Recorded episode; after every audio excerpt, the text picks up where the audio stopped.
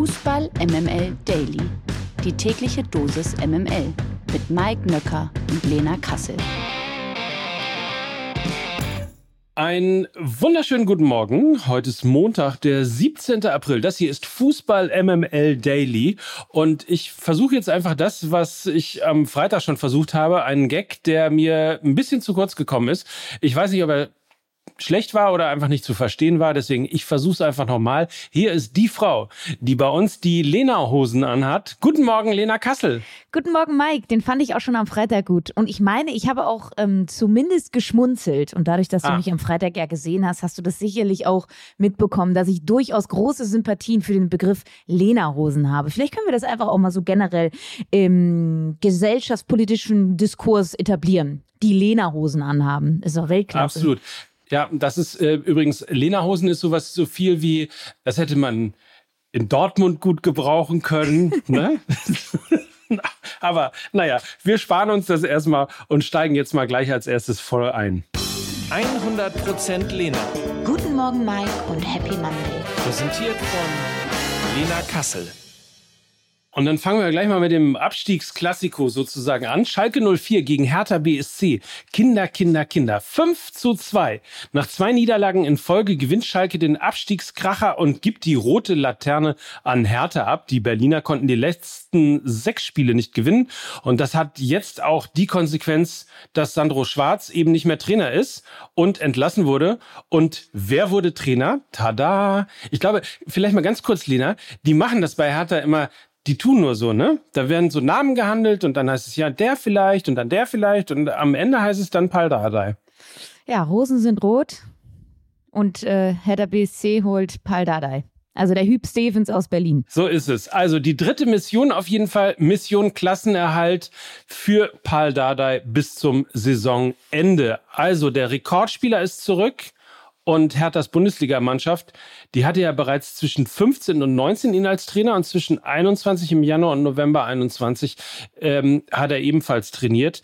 Ist das jetzt was Richtungsweisendes? Ist das überhaupt ein Spiel gewesen, das ähm, vielleicht sogar schon für die letzten Wochen ähm, eine Richtung vorgeben kann, vielleicht sogar schon eine Entscheidung vorgeben kann?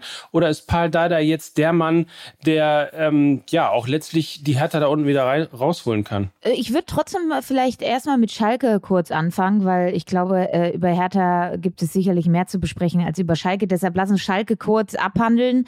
Ähm, hatte ja am Freitag schon den psychologischen Vorteil angesprochen, den sie eventuell haben. Sie haben ihn gnadenlos ausgenutzt, allen voran auch, weil die Tore zu psychologisch äh, sehr günstigen Zeitpunkten äh, gefallen sind. Also direkt zu Beginn und dann nach dem Anschlusstreffer der Hertha vor der Halbzeit, direkt nach der Halbzeit wiederum erhöht. Also das waren zwei psychologische Knockouts, die Schalke da der Hertha verpasst hat. Und ich kann es nur sagen, diese Mannschaft kann Abstiegskampf. Zumindest gegen die direkte Konkurrenz sehen sie echt richtig, richtig gut aus. Ähm, der Blick in, der, in die Glaskugel verheißt trotzdem nichts Gutes, finde ich, glaube ich. Fährmann, Brunner und Skarke fehlen jetzt Schalke erstmal mehrere Wochen verletzungsbedingt. Das ist allen voran mh, mm, mit äh, Ralf Fährmann wirklich ein herber Verlust. Er war ein riesiger Rückhalt da hinten. Alexander Schwolo leider sehr unglücklich bisher im Schalke-Trikot und er war ja auch ein bisschen der Grund, wieso sie so viele Gegentore gefressen haben in der Hinrunde. Also das sind sehr große Rückschläge, die Schalke jetzt verkraften muss, personeller Natur. Und wenn ich mir dann jetzt mal so das Restprogramm anschaue von Schalke 04, Freiburg, Bremen, Mainz, Bayern, Frankfurt und Leipzig. Also realistisch gesehen können sie da eigentlich nur was gegen Bremen holen und das wird für den Ligaverbleib nicht reichen. Also, ich prognostiziere nichts Gutes, leider. Ähm, jetzt, ja. jetzt zur Hertha. Ich glaube, die Trainerentlassung von Sandro Schwarz war die logische Konsequenz, auch wenn ich glaube, dass ähm, er jetzt nicht der Grund dafür ist, wieso Hertha da unten drin steht, sondern es ist der Kader. Also er ist am Kader gescheitert. Es ist der schlechteste Kader, den Hertha in den letzten Jahren hatte. Das muss man einfach so sagen. Bobic hat den Kader vehement ausgedünnt, ähm, sehr ja individuell gute Spieler abgegeben, weil sie eben auch was gekostet haben, Piontek, Boyata und so weiter. Und sie mit, ähm, sage ich mal, nicht A-Güteklasse ersetzt. Daran ist Schwarz gescheitert, dadurch. Und die Mannschaft hat auch noch eine eine Geschichte, ist mental wirklich nicht gut aufgestellt. Und das ist einfach eine Gemengelage, woran er gescheitert ist. Und ähm, Hertha musste jetzt natürlich diesen Schritt gehen, weil sie diese eine letzte Patrone, also den Trainerwechsel, als einzige Mannschaft da unten drin eben noch nicht gezündet hat. Und ähm, sie müssen einfach jetzt alles probieren. Die Fallhöhe ist ja nicht gegeben. Ne? Du bist auf Platz 18, schlimmer kann es eh nicht mehr werden. Und von daher glaube ich, es ist die richtige Entscheidung, jetzt nochmal versuchen, ähm, einen Impuls von außen zu kriegen. Wieso ist Paul Dardai die richtige Entscheidung? Erstmal glaube ich, weil kein anderer Trainer es machen würde, ähm, ohne sich zu verbrennen. Das muss man einfach so sagen. Ähm, dazu ist in diesem Verein einfach viel zu viel passiert und die Mannschaft auch zu ver verunsichert und ohne, ohne Handschrift. Also ich glaube, ein Trainer von außen hätte das erst recht nicht hinbekommen können.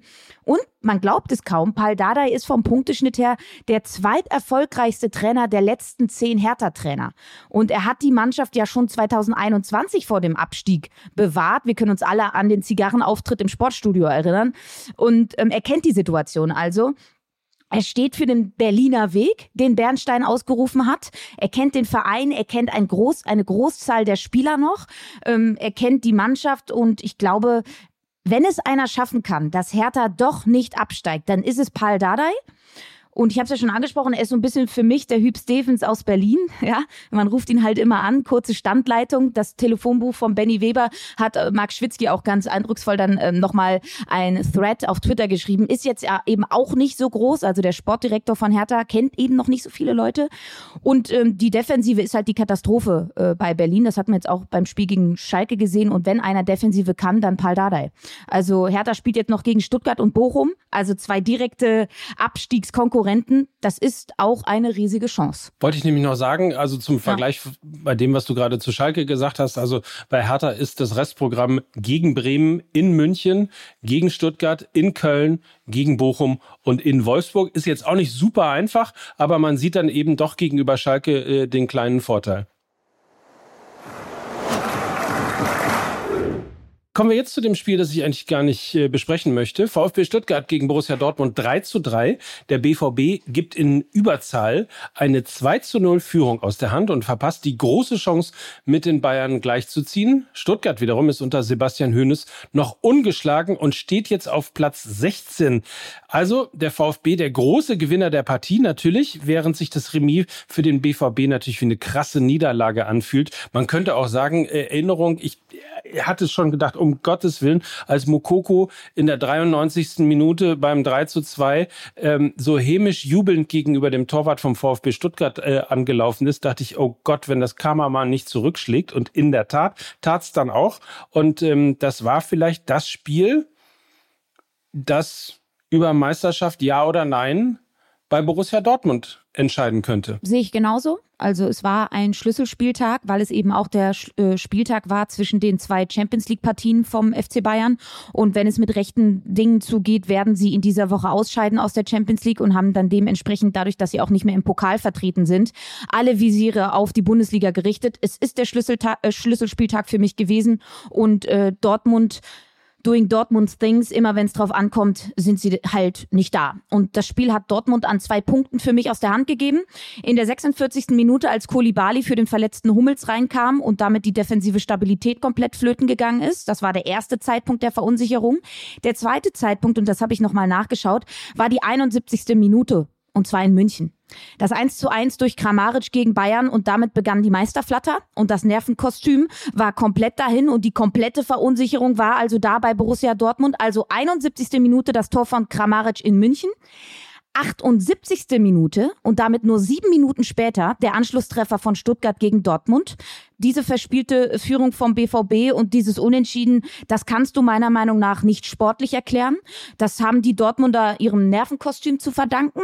Und so wirst du dann eben nicht Meister. Also Bayern lässt Punkte liegen, das haben sie mitbekommen und zack, äh, beginnen irgendwie die Nerven sich zu zeigen. Und wenn es wirklich um was geht, dann versagen eben die Dortmunder Nerven. Das war in München so, das war gegen Schalke so, das war im Pokal gegen Leipzig so, das war gegen Chelsea in der Champions League so und das war jetzt eben auch gegen Stuttgart Stuttgart so.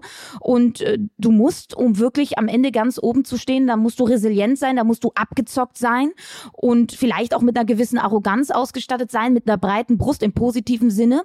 Und ähm, neben der Angst und der Meisterflatter, also auf so einer gefühligen Ebene, fand ich wirklich, durch die Hummels-Verletzung ist da defensiv wirklich was zusammengebrochen. Also mit einer Innenverteidigung aus Emre Can, einem nominellen Sechser, und einem 19-jährigen Rookie, der sein Bundesliga-Debüt gibt, wirst du dann eben auch nicht Meister. Ja, also das ist auf jeden Fall eine Erklärung auch, warum die Stuttgarter so noch zu Chancen kommen konnten. Ich fand leider auch, und da nehme ich auch Edin Terzic in die Pflicht, die Wechslung, die, die Einwechslungen nicht smart. Ich hätte eher einen Moda Hut gebracht, einen ballsicheren Spieler, der das Spiel beruhigen kann. Wir haben es ja gesehen, Reus ist nicht mit zurückgekommen. Das war einfach nicht clever genug auch gemacht. Anstatt hinten einfach den Bus zu parken, haben sie noch irgendwie versucht, dann mitzuspielen. Also das äh, war auch von Edin Terzic meiner Meinung nach nicht smart hart gecoacht dann hinten raus. Aber äh, allen voran natürlich muss er die Mannschaft ähm, in die Pflicht nehmen. Und äh, wir können kurz auch noch über den VfB Stuttgart sprechen, weil was da gerade abgeht, ist natürlich auch komplett krank.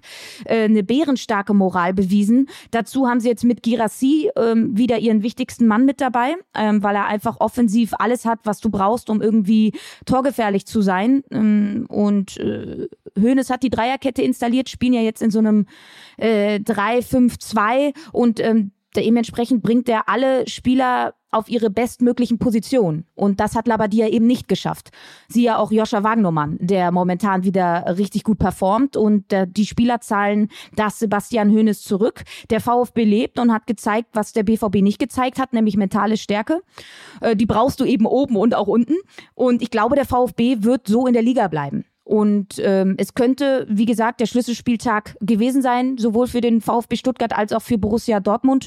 Und ähm, Borussia Dortmund war äh, in den letzten, ne, vor gut zehn Jahren da, als die meist, als die Bayern äh, geflattert haben und hat das dann halt abgezockt runtergespielt. Das war jetzt wirklich ein emotionaler Knockout. Das hat man, glaube ich, auch an Edin Terzic gesehen. Also der war richtig fertig. Absolut. Und um das mit dem VfB Stuttgart nochmal zu unterstreichen, ich habe nämlich, äh, als das 3 zu 2 für den BVB äh, gefallen ist, habe ich spontan gedacht, ich werde mit dir in dieser Sendung auf jeden Fall darüber reden, dass auch wenn der VfB Stuttgart verloren hat, was er dann am Ende nicht hat, daran sieht man es noch mehr, ist er eigentlich kein Kandidat. Ich konnte mir nicht vorstellen, dass trotz Niederlage der VfB Stuttgart absteigt. Apropos Meisterflatter. Kleiner Scherz. Bayern München gegen TSG Hoffenheim 1 zu 1, denn die Bayern lassen im Spiel gegen Hoffenheim federn. Die Generalprobe vor dem Champions League Rückspiel gegen Manchester City ist nicht geglückt. Aus Bayern Sicht war das Unentschieden des BVB quasi das Beste an diesem Wochenende. Und Hoffenheim ist jetzt seit vier Spielen in Folge ungeschlagen und steht auf Platz 13. Tuchel war angefressen und zwar richtig. Und deswegen die Frage an dich, Lena, warum stottert der, nennen wir ihn mal, Tuchel-Motor noch so sehr? Ja, also er hatte halt bisher äh, zehn Trainingseinheiten. Ne? Also vom Timing her hätte seine Installation als neuer Trainer nicht unglücklicher sein können, weil eine englische Woche nach der anderen ansteht und da hast du halt eben kaum Zeit mit der Mannschaft zu trainieren. Ähm, du siehst aber auch eine verunsicherte Mannschaft. Ähm, der Trainerwechsel hat die Mannschaft noch mehr verunsichert als ohnehin schon. Du hast bei Bayern gerade offensiv einfach keinerlei Ideen. Die letzten drei Pflichtspieltreffer alle von Verteidigern gewesen. Die Offensive ist die größte Baustelle derzeit und ähm, das ist einfach in so vielen Ebenen zu uninspiriert, keine Tiefe, keine Tempowechsel, keine Geschwindigkeit, keine Kreativität auch. Und man muss wirklich sagen, ähm, es ist sogar noch schlimmer geworden als unter Nagelsmann, weil unter Nagelsmann haben sie sich zumindest Chancen herausgespielt, zahlreiche sogar. Sie haben sie einfach nicht verwertet. Jetzt haben sie sogar Probleme damit, sich überhaupt Chancen herauszuspielen. Also das war teilweise schon ein Handballartiges um den gegnerischen 16er herumspielen. Und ähm, ich würde sogar so weit gehen, dass Tuchel bisher die Mannschaft eher schlechter als besser gemacht hat. Und äh, dann kann man auch sagen, dass das Vorhaben, mit Tuchel Ruhe reinzubekommen, wirklich gänzlich nach hinten losgegangen ist. Keinerlei Handschrift bisher, außer dass ähm, sie ein bisschen defensiver spielen und mehr Leute hinter den Ball bekommen. Ähm, dazu natürlich unfassbar viele Nebengeschichten, die Tuchel moderieren muss, die er bisher sehr, sehr gut moderiert hat. Das gehört auch zur Wahrheit dazu. Jetzt hatte ich nach dem Spiel das erste Mal das Gefühl, dass er richtig angefressen war und auch wirklich enttäuscht war. Also das Interview bei Sky danach, das hat schon Bände gesprochen. Er war sehr überrascht, so hat er gesagt, von der Mannschaftsleistung. Und ähm, er hat äh, bisher noch, also für diesen Scherbenhaufen, der da ist, noch nicht den richtigen Kleber gefunden ähm, bei Bayern München. Man hat so ein bisschen das Gefühl, die Bayern äh, spielen für den Trainer, äh, aber eben nicht für Tuchel, sondern für Nagelsmann. Ja, schön. So kann man es vielleicht dann auch ausdrücken. Ähm, ja, Delicht ähm, hat ja dann auch nach dem Spiel die Frage gestellt bekommen, was Hoffnung für das Rückspiel gegen Manchester City macht. Ähm, Antwort, äh, dass es nicht schlechter werden kann als ähm, beim Spiel gegen Hoffenheim. Und das sagt dann eben auch alles ähm, aus. Also die Nerven liegen blank bei Bayern und äh, vielleicht noch kurz zur TSG. Das ist auch ähm, sehr, sehr, würde ich vergleichbar auf ähm, die Stufe mit dem VfB Stuttgart stellen. Also für mich beides Mannschaften, glaube ich, die nicht absteigen werden. Ähm, zumindest was die momentane Form und auch die Art und Weise angeht. Also es geht ja nicht nur darum, dass sie Punkte irgendwie einheimsen, sondern sie spielen auch überzeugend. Die Hereinnahme von Angelo Stiller als sehr ballsicherer Spieler in der Startelf gegen Bayern war total smart von Pellegrino Matarazzo. Dazu spielen sie viel, viel schlauer viele lange und hohe Bälle, was sie vorher auch immer vermieden haben, weil sie schön spielen wollten. Jetzt spielen sie ein bisschen cleverer, haben mit Ilas Bebu einen super Tempospieler da vorne. Also vollkommen verdienter Punkt auch für Hoffenheim. Starke zweite Hälfte, sehr mutig gespielt und dann kannst du eben auch einen Punkt mitnehmen in München derzeit. Kommen wir zum nächsten Spiel. Köln gegen Mainz 1 zu 1. Das reimt sich sehr hervorragend und ähm, ist auch, glaube ich, positiv für den ersten FC Köln, denn der hat sich offenbar gefangen und zum dritten Mal in Folge nicht verloren. Nach drei Spielen ohne Tor im eigenen Stadion hat vor allem der FC auch mal wieder getroffen. Für Mainz ist es das vierte Remis im fünften Spiel. Europa ist zumindest für die 05er noch weiter in Sichtweise, aber halt eben auch nur in Sichtweise. Komm, hier, um mal eine alte Floskel nochmal rauszuholen. Schiedlich, friedlich? Ja. Verdient? Ja, ja. Also ich glaube auf jeden Fall aus FC-Sicht ähm, ein bisschen ärgerlich, weil sie hatten, sie waren phasenweise sogar die bessere Mannschaft, ne? haben zahlreiche Chancen gehabt, ähm, dann allerdings das nicht in Tore ummünzen können. Also trotzdem immer noch so ein bisschen die alten Probleme drin. Und Mainz ist nach der 1 zu 0 Führung durch Ajork, der für mich übrigens der beste Wintertransfer in der Bundesliga war. Also ich glaube, ähm, der wird im Sommer vielleicht ähm, auch noch das ein oder andere Angebot auf dem Tisch haben. Wirklich richtig gut, was er da momentan in Mainz spielt. Ähm, ja, die Mainzer sind nach der Führung ähm, durch ihn einfach viel zu passiv geworden. Und zu früh in, sind sie in diesen Verwaltungsmodus gekommen und der FC hat das mit einer sehr hohen Intensität bitterböse bestraft. Hatten phasenweise 8 zu 0 Torschüsse gehabt äh, gegenüber den Mainzern und habe ja eigentlich gesagt, dass der Ausfall von Skiri nicht zu ersetzen ist beim FC. Ne? Und prompt trifft dann sein Ersatz Jubicic zum 1 zu 1. Also MML-Fluch geht auch anders. und ja, ich, ich, glaube, beide Mannschaften können ähm, mit dem Punkt am Ende doch irgendwie leben. Äh, die Mainzer sind jetzt weiterhin seit neun Spielen ungeschlagen und die Kölner mit einer richtig richtig guten Leistung ähm, die Hoffnung macht.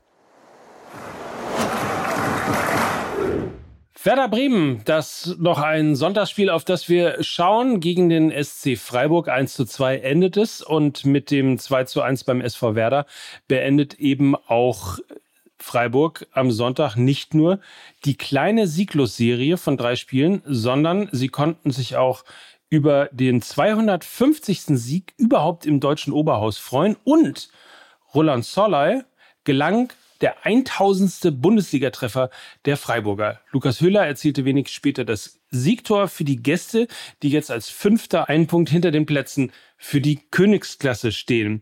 Der Aufsteiger hingegen wartet nun seit sechs Spielen auf einen Erfolg und hat sich noch nicht ganz aller Abstiegssorgen entledigt. Wieso eigentlich nicht? Wieso schafft es Werder Bremen momentan nicht mehr zu gewinnen? Das ist eine gute Frage, weil sie eigentlich richtig gut spielen. Ähm, das haben sie auch jetzt gegen Freiburg getan. Insgesamt lassen sie wenig zu und patzen dann doch immer in so entscheidenden äh, Momenten und verbauen sich damit wieder alles. Also sie haben das Spiel über weite Strecken wirklich dominiert und dann fehlt am Ende auch ein bisschen das Matchglück oder eben der letzte Punch. Also die Art und Weise stimmt das Ergebnis bisher noch nicht. Also eine gewisse Naivität der Werderaner, die sie schon die ganze Saison über begleitet und damit haben sie ähm, weiterhin jetzt nicht so wirklich sich befreien können. Also weiterhin ist das Szenario Abstieg möglich und ähm, das ist ein bisschen unnötig meiner Meinung nach. Schaut man sich jetzt auch hier das Restprogramm der Bremer an, dann bleiben Werder jetzt noch realistisch gesehen drei Spiele, um den Klassenerhalt festzumachen. Sie spielen jetzt am Samstag gegen Hertha, die ja gerade ihren Glücksritter Dardai wieder installiert haben. Dann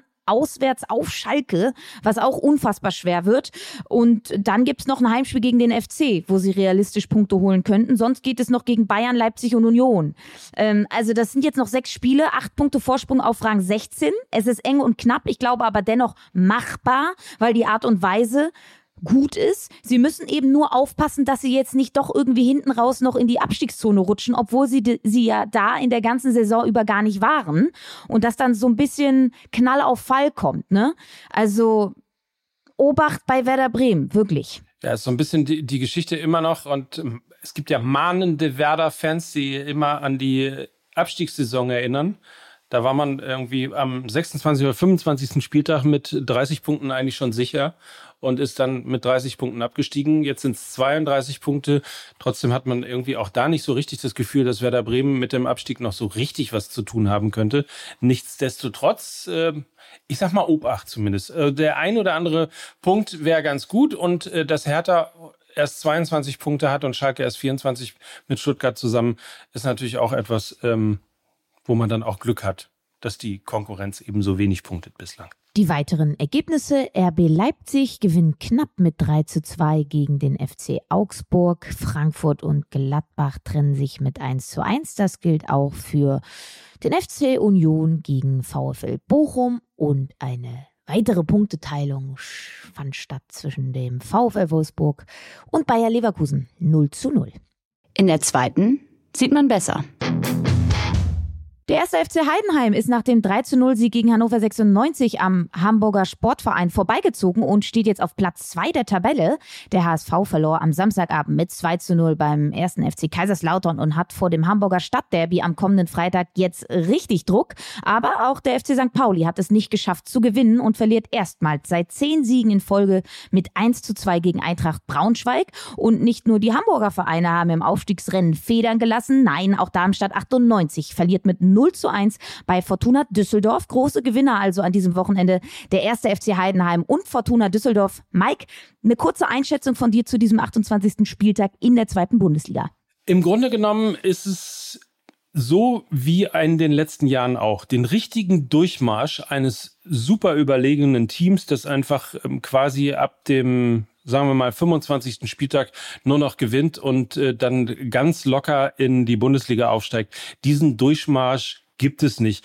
Darmstadt 98 verliert, der HSV tut sich schwer. Heidenheim hat ja letztes Wochenende gegen den FC St. Pauli verloren. Der FC St. Pauli verliert jetzt nach zehn Siegen in Folge gegen Eintracht Braunschweig, die mehr oder weniger am Tabellenende gewesen sind. Also da ist noch wahnsinnig viel drin. Fortuna Düsseldorf ist wieder dran, der SC Paderborn ist auch nicht so richtig weit weg.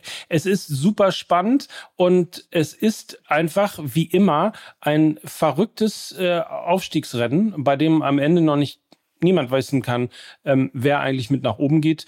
Bis vor kurzem habe ich immer noch gesagt, der HSV und Darmstadt sind eigentlich irgendwie relativ durch. Und siehe da, es macht Puff und schon ist alles wieder enger zusammengerutscht. Und mittlerweile sind eben sechs Teams mit dabei, die theoretisch noch aufsteigen können. Also wahnsinnige Liga und dementsprechend ähm, werden das noch richtig harte und richtig heiße sechs Spieltage, die jetzt noch kommen.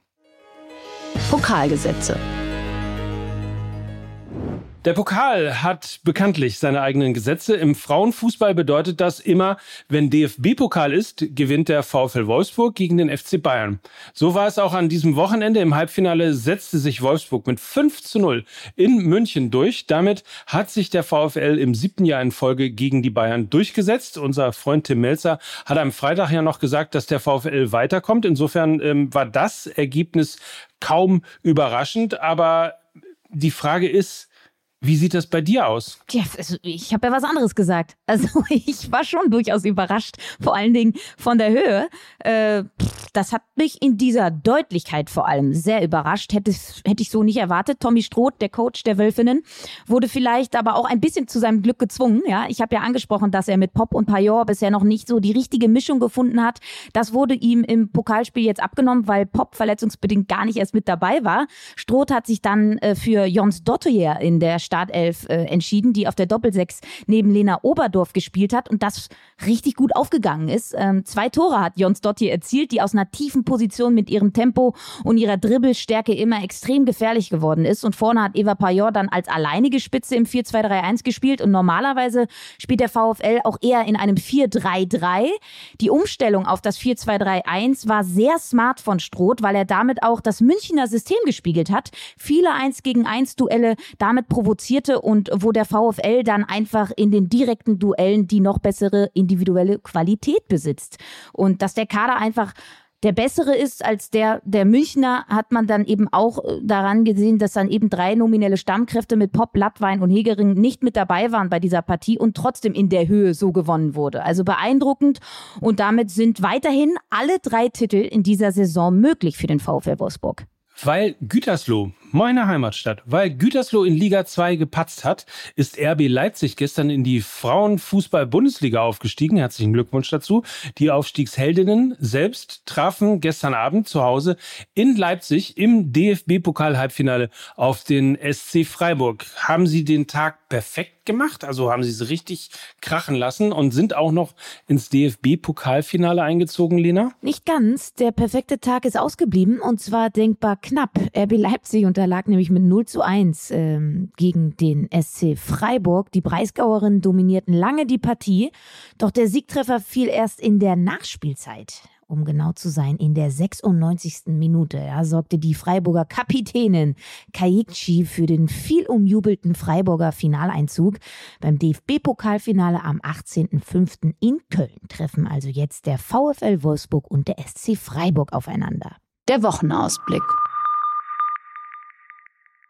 Oh, da haben wir wieder Festwochen des Fußballs, möchte ich sagen, oder? Ja, pf, was sehe ich hier? Champions League morgen, die Rückspiele Chelsea gegen Real Madrid, Napoli gegen Milan, Mittwoch dann werden die Bayern rausgeschmissen, zu Hause gegen Manchester City, Inter Mailand, trifft auf Benfica. Inter sagt man da. Inter ne? trifft auf Benfica Lissabon, da ist es noch richtig spannend und Donnerstag gibt es ja dann auch noch Europa League, ne? Mit Union Saint-Gilloise gegen Bayer Leverkusen. 1 zu 1 äh, ging es ja aus. Ein äh, wichtiger Treffer von Wirtz äh, kurz vor Schluss. Und wir erinnern aber und hoffen natürlich auf die Auswärtsstärke von Bayer Leverkusen, die ja auch schon in Frankreich äh, gegen die AS Monaco richtig gut auswärts getroffen haben und gewonnen haben. Warum soll das nicht auch in Belgien funktionieren? Und dann, ich zitter schon. Hörst du meine Knochen? Ich höre sie. Oh je. HSV gegen FC St. Pauli. Ah, Freitagabend, ja. ne? Hei, hei, Freitagabend, ja. Also da ist einiges im Topf für uns in dieser Woche. Unter anderem auch eine neue Folge Fußball MML, ähm, zu der du jetzt gehst, die heute aufgezeichnet wird. Dürft ihr euch also auch drauf freuen. Und dann hören wir uns morgen in alter Frische und Jugendlichkeit hier wieder. Und darauf freuen sehr wir schön. uns sehr. Und das waren heute für euch Lena Kassel und Mike Nöcker für Fußball MML. Tschüssi. Tschüss. Dieser Podcast wird produziert von Podstars bei OMR.